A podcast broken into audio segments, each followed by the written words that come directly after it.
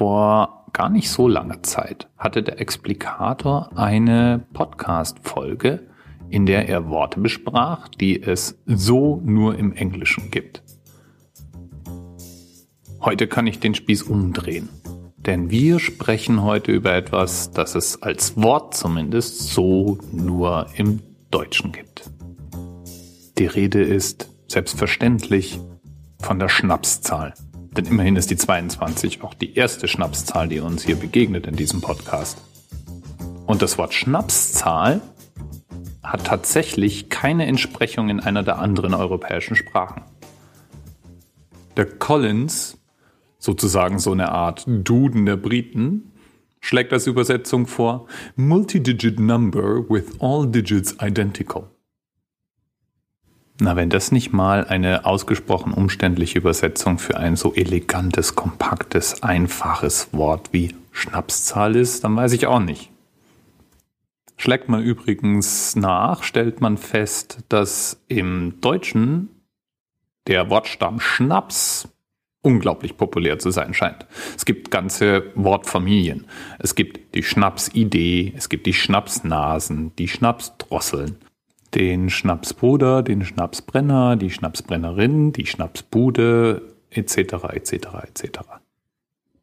Aber zurück zur Schnapszahl. Mathematisch nennt man solche Zahlen übrigens Rep-Unit, also Rep wie Replication, ein Unit wie Einheit. Und es gibt alle möglichen interessanten Rep-Units. Zum Beispiel gibt es Primzahlen, die gleichzeitig Schnapszahlen sind. Ja, klar. Fällt dir eine ein? Wahrscheinlich fällt dir, na, genau, die 11 fällt dir sofort ein. Aber schon die nächste Schnapszahl zu finden, die gleichzeitig eine Primzahl ist, ist gar nicht mehr so einfach.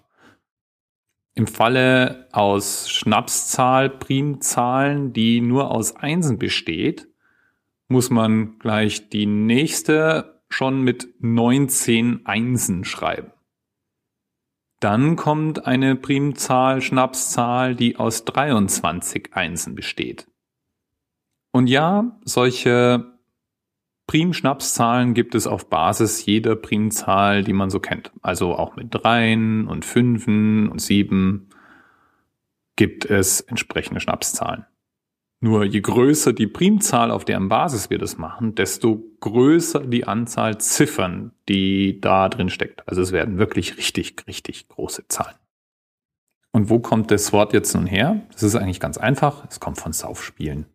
Und zwar gibt es eine Reihe von Spielen, bei denen man eigentlich Zahlen aufaddiert. Und immer dann, wenn man bei einer Schnapszahl ankommt, muss der Spieler, der bei dieser Schnapszahl ankommt, einen eben solchen hinter die Binde gießen und nach und nach auf dem Weg dann immer betrunkener werden, wodurch er immer schlechter rechnet, wodurch das womöglich immer öfter passiert und so weiter und so weiter. Und der Grund, warum man überhaupt bei Schnaps an doppelte Zahlen denkt, ist auch ein einfacher. Wenn man genug davon getrunken hat, sieht man ja bekanntlich doppelt oder dreifach oder vierfach.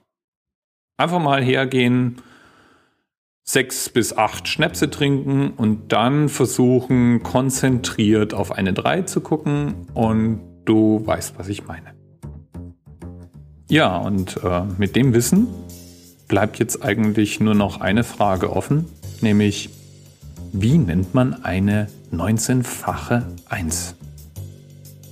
Und wenn du mir das beantworten kannst, dann gebe ich dir das nächste Mal, wenn du in Frankfurt bist, einen Schnaps aus oder elf. Bis bald.